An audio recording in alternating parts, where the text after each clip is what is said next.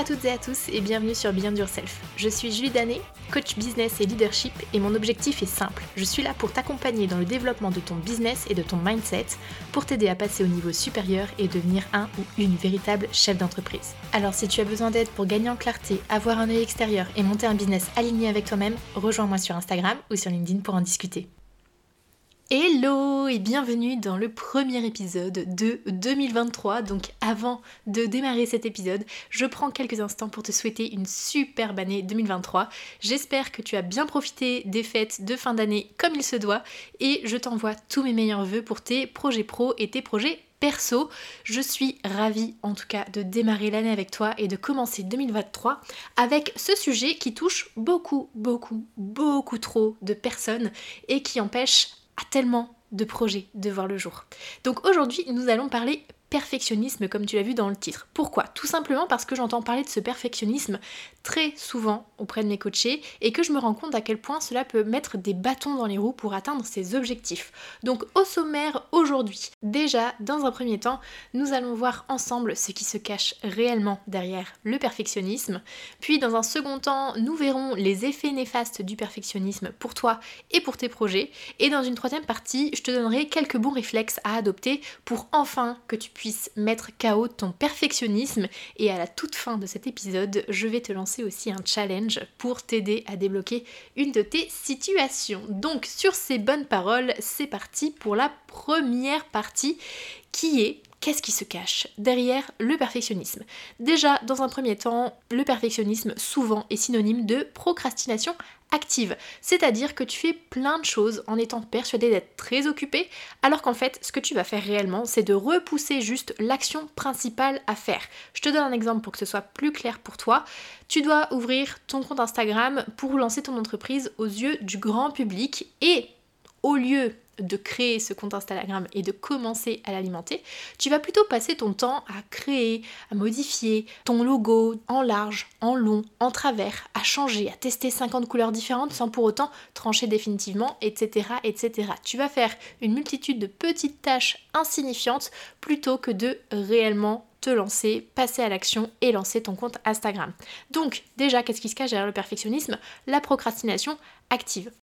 Qu'est-ce qui peut se cacher d'autre? Eh bien, une ou plusieurs peurs. Car oui, bien souvent, on veut que tout soit parfait pour ne pas décevoir, pour ne pas échouer, par peur de ce que les autres vont dire, etc. etc. Donc le perfectionnisme reflète en fait un manque d'assurance sur différents sujets et euh, selon différentes peurs, selon les personnes, puisque ça, c'est assez propre à chacun et ça dépend vraiment de l'histoire de chacun.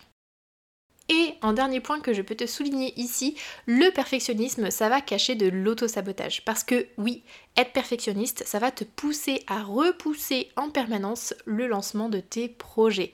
Que ce soit pour la création d'un logo, pour le lancement d'un produit ou d'une offre, pour le choix de ton identité visuelle ou peu importe quel sujet, tout va prendre du retard si tu laisses ton perfectionnisme prendre toute la place. Donc, si on passe directement et sans transition à la seconde partie qui sont les effets néfastes du perfectionnisme. Déjà, dans un premier temps, bah, tu vas perdre beaucoup de temps parce que oui, le perfectionnisme, ça va te faire bouger, changer, rebouger et revoir en permanence des choses que tu as déjà faites. Et ce temps pourrait être largement alloué à autre chose dans ton quotidien. Deuxièmement, ça va être aussi une perte d'énergie pour toi parce que travailler en permanence les mêmes sujets sans les avoir testés ou challengés autour de toi, et eh ben ça, ça pompe de l'énergie. Donc tu vas aussi perdre de l'énergie. Et qui dit perte de temps et perte d'énergie dit aussi perte d'argent. Si tu es en train de repousser la sortie d'une offre, par exemple, tu vas perdre de l'argent potentiel, tout comme passer trop de temps sur une tâche qui ne te rapporte rien va aussi te faire perdre de l'argent. Je sais pas si ça a du sens ce que je suis en train de te dire. J'espère que ton, ton, cerveau a bien suivi, mais tu vois où est-ce que je veux en venir. Si tu ne passes pas à l'action, tu vas perdre de l'argent. Ensuite, un autre effet néfaste du perfectionnisme, ça va être le manque de pertinence. Il faut que tu gardes en tête qu'une chose ne peut pas être parfaite car c'est très subjectif comme notion et c'est très propre à chacun. Quelqu'un va voir quelque chose comme étant parfait et toi tu vas regarder et tu vas dire euh, bah pas du tout en fait. Pour moi c'est pas du tout parfait. Donc ce qu'il vaut mieux faire c'est de faire, de lancer, de tester et ensuite d'ajuster selon les retours que tu auras eu sur ton sujet. Et je passe directement à un autre effet néfaste et pas négligeable qui est la perte de motivation.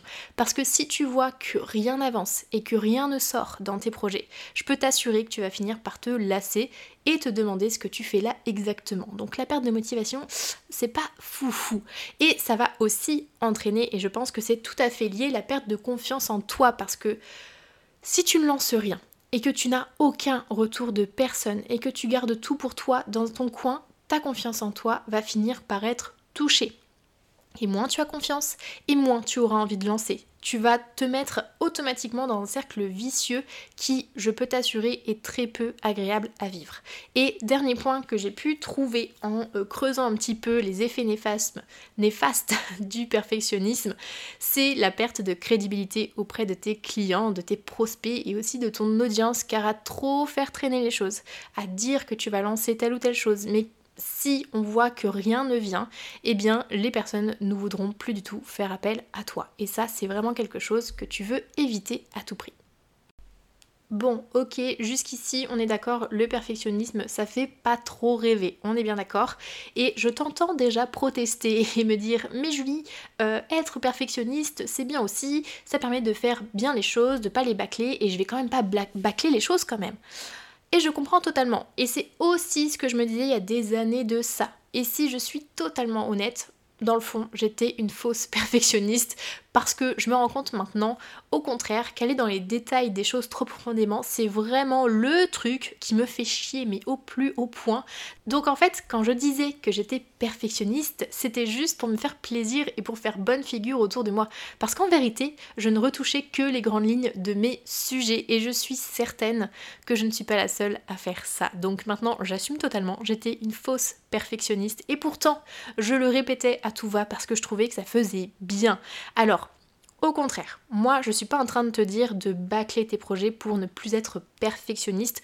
Je te dis par contre de savoir t'arrêter quand tu sens que ce que tu prépares, il est déjà prêt à 80% déjà. Quand tu arrives à 80% de la finalité de ce que tu es en train de vouloir lancer, arrête-toi, lance-le et ensuite retravaille les 20% restants et comment tu les retravailles? Tu les retravailles en t'appuyant sur les retours que tu auras eu de ton audience, de tes prospects, de tes clients, etc. etc. Alors maintenant, si on passe à la partie la plus intéressante qui est les bons réflexes à adopter. Déjà, premier bon réflexe, ça va être d'avoir en tête l'adage mieux vaut fait que parfait. Peut-être que tu l'as déjà entendu, peut-être que je l'ai déjà dit dans un de mes épisodes précédents, je ne sais plus, mais c'est un mantra que moi j'ai découvert il y a un peu plus de 3 ans maintenant et qui m'a été d'une grande aide dans la lutte contre mon perfectionnisme, slash faux perfectionnisme. Et je sais que ça peut hérisser quelques poils et quand j'en parle autour de moi c'est qui tout double. Généralement soit on adhère totalement à mieux vaut fait que parfait, soit on me dit que je suis complètement tarée. Donc mange ce mantra, écris-le, répète-le, matin, midi, soir, tatoue-le toi quelque part sur le corps, mais en tout cas, fais en sorte de t'en imprégner parce que quand tu auras compris qu'il vaut mieux que tu lances les choses, au lieu de rechercher la perfection, tu auras vraiment tout compris. Deuxième conseil, il faut que tu te fixes des deadlines sur tes projets et que tu en parles autour de toi pour que tu puisses t'engager davantage sur ces dates butoirs. Comme tu le sais sans doute, s'engager envers soi-même, c'est pas toujours des plus efficaces. Hein. on est d'accord, on est tout le temps en permanence en train de négocier avec nous. Donc, pour être sûr d'éviter de rentrer dans ce jeu du perfectionnisme et te mettre des règles en place, moi, ce que je fais, c'est que je fixe systématiquement des dates butoirs pour faire les choses. Et si ce sont de très gros projets, j'en parle autour de moi. Et c'est d'ailleurs aussi ce qui fonctionne bien en coaching. Et c'est euh, aussi ce sur quoi je suis très chiante avec mes clients. C'est qu'à chaque action qu'on détermine ensemble, je leur demande de fixer une date. Et au moins, le fait d'en parler à quelqu'un et de s'engager envers quelqu'un d'autre que soi-même, généralement ça fonctionne bien mieux et c'est un exemple aussi que j'ai à donner. Je profite de ce podcast pour faire une petite dédicace à Émilie avec qui on s'est dit, euh, pas l'année dernière mais l'année d'avant, je, suis un peu perdue dans les années maintenant, mais euh, en tout cas on s'était fixé comme date butoir de sortir notre euh, site internet en même temps à telle date, c'était un 1er septembre, je ne sais plus de quelle année, et on l'a fait. On l'a fait tout simplement parce que moi je me sentais euh, redevable envers elle et que elle se sentait redevable envers moi. Et j'en ai aussi profité pour l'annoncer à ma communauté sur Instagram. Comme ça, ça va encore plus loin et ça m'engage auprès de plus de gens. Donc fixe-toi des dates et parle-en autour de toi. Troisième conseil, garde en tête que ta perfection t'appartient. Et ça rejoint totalement ce que je te disais un peu plus tôt dans l'épisode. Ta vision de la perfection n'est pas la même que ton voisin et vice-versa. Alors demande-toi plutôt quels sont les critères indiscutables et très objectifs qui sont les plus importants dans ton projet à mettre en priorité. Et comment est-ce que tu vas mesurer l'impact de ces critères une fois que ce sera lancé? Comment vas-tu l'appréhender pour pouvoir ensuite ajuster? Tout ça, ce sont des questions méga pertinentes pour que tu puisses lancer, tester et ensuite mettre à l'épreuve tes résultats pour savoir ce qui est bon à garder et ce qui est bon à modifier. Ce sont vraiment ces notions qui sont les plus importantes dans tout ce que tu as envie d'accomplir et pour lutter efficacement contre ce perfectionnisme. Quatrième conseil, fais la liste de tout ce qui peut se passer de pire si jamais tu te lances et si tu lances la chose que tu es en train de préparer, histoire de désamorcer tes peurs. Je te donne un exemple, si tu es en train de préparer ton site internet et que tu repousses encore et encore sa sortie car tu veux qu'il soit vraiment parfait parfait. Demande-toi ce qui peut se passer de pire si tu le lances en l'état. Il pourrait ne pas y avoir de visite, il pourrait y avoir des fautes de frappe ou des paragraphes qui sont pas totalement alignés. Tu pourrais avoir un retour d'une personne sur un lien qui ne fonctionne pas, etc., etc. Et si tu es totalement honnête avec toi-même en écoutant ça, est-ce que c'est si terrible que ça?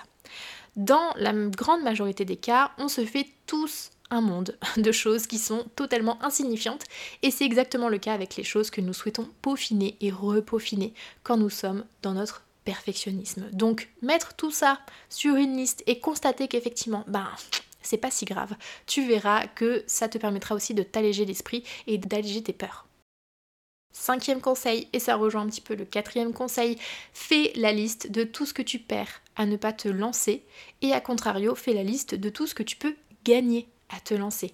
Ces deux listes fonctionnent en mode miroir ici, car par exemple, si tu ne lances pas ton offre par perfectionnisme, ce que tu perds, ce sont de potentiels clients. Et au contraire, ce que tu peux gagner en la lançant, ce sont aussi de potentiels clients. Alors, dans un sens ou dans l'autre, l'idée ici, c'est vraiment de sous-peser ce que ton perfectionnisme te fait manquer pour toi et aussi pour tes projets. Et dernier conseil, arrête de réfléchir et fonce. Ça va peut-être être le conseil où tu vas le plus te dire ouais super, merci Julie, t'es mignonne avec tes conseils à deux balles.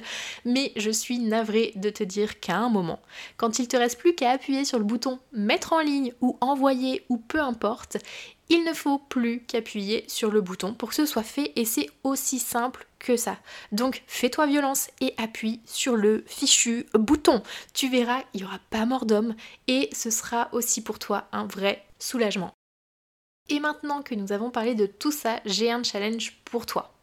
Quelle est la chose que tu repousses de faire en te cachant derrière l'excuse de la recherche permanente de la perfection? Je te défie dès maintenant de le lancer en l'état et de voir ce qu'il en résulte pour ajuster ensuite. Et je te fais tout de même un rappel, même si les résultats ne sont pas à la hauteur de tes attentes, je ne veux pas entendre de euh, je le savais, je suis pas bon, c'était pas assez ci, c'était pas assez ça, etc. etc. parce que ça c'est vraiment le réflexe d'autoflagellation qui est beaucoup trop facile à adopter. À la place, dis-toi, ok, qu'est-ce qui est pertinent? Qu'est-ce qui est moins pertinent? Comment est-ce que je peux progresser et faire avancer mon sujet? Qu'est-ce qui va être important? Vis-à-vis de mes objectifs, qu'est-ce que je dois mettre en place différemment? Parce que oui, ton objectif ici, ce n'est pas de te taper sur les doigts, mais plutôt de te dire, ok, qu'est-ce qui s'est passé et qu'est-ce que je peux en tirer pour pouvoir progresser? Donc, tu tournes les questions dans le sens que tu veux, mais l'objectif, c'est d'être objectif et d'être pertinent le plus possible pour toi et ton projet. Voilà, je pense avoir fait le tour de ce que j'avais envie de te partager aujourd'hui. Si tu as aimé cet épisode et qu'il t'a été utile, pense à le partager autour de toi et à laisser une note sur ton application d'écoute préférée. Et si tu souhaites en discuter pour aller plus loin sur le sujet, écris-moi sur Instagram ou sur LinkedIn. Je te rappelle que j'ai un accompagnement qui s'appelle Beyond a Solopreneur et qui permet aux entrepreneurs comme toi de progresser à la fois sur leur état d'esprit mais aussi directement dans leur business. Donc si tu as envie de te faire accompagner pour cette nouvelle année, viens m'en parler ou réserve ton appel découverte. Je te mets toutes les informations dans la description du podcast et je te dis à la semaine prochaine pour un nouvel épisode. Ciao